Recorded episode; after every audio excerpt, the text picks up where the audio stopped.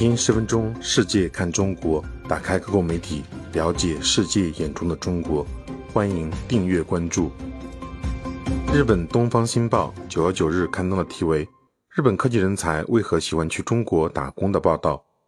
最近有日媒刊文称，前往中国任教的日本科学家逐渐增加。事实上，除高校外，中国的科研院所和高端制造业也是日本科技人才扎堆的地方。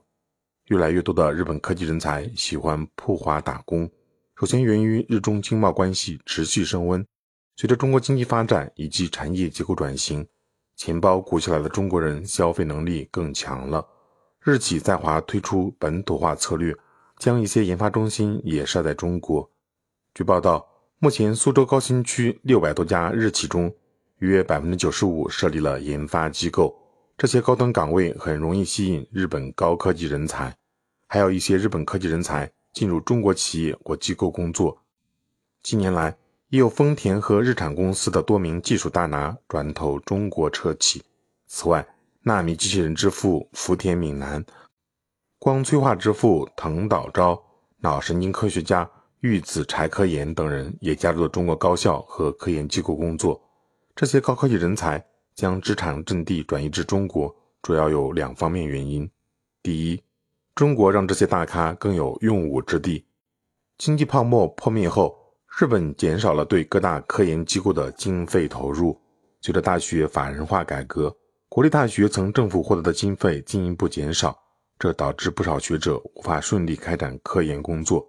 年轻学者面临无业可就的焦虑，在职学者则面临拨款进一步减少的烦恼。而在汽车产业等领域，日本面临人才资源充足。职场内卷的现状，随着全球燃油汽车市场逐渐饱和，汽车技术人才收入的黄金时代宣告结束。疫情爆发以来，本田、日产、丰田等车企都祭出了裁员或者降薪计划。与此同时，近年来经济迈向高质量发展的中国，加大了对人工智能、生物医药、机器人、清洁能源和智能汽车等产业的投入。攻读自然科学类博士的人数增多，各大高校和科研机构也开启了全球人才争夺战。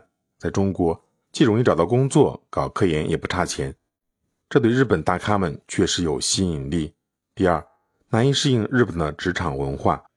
诺贝尔物理学奖得主、美籍日裔科学家真锅书郎在回答媒体为何移民海外的提问时，开玩笑地表示，自己缺乏与周围人打成一片的能力。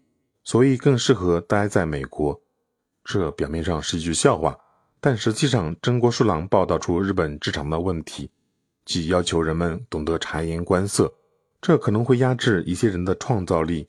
日本职场颇受诟病的还有年功序列制，即加薪升职要论资排辈，这对那些能力出众者而言有失公平。中国职场虽也有论资排辈的痕迹，但并不像日本职场那么严重。整体上仍是以能力优先。近年来，中国提出要在科研领域不为学历、不为资历、不为论文、不为奖项、不为帽子，构建重真才实学、重质量贡献的价值评价导向。这同样抓住了日本科技人才的痒点。人往高处走，高科技人才。去中国打工是经济全球化时代的一种正常流动，但也值得日本反思。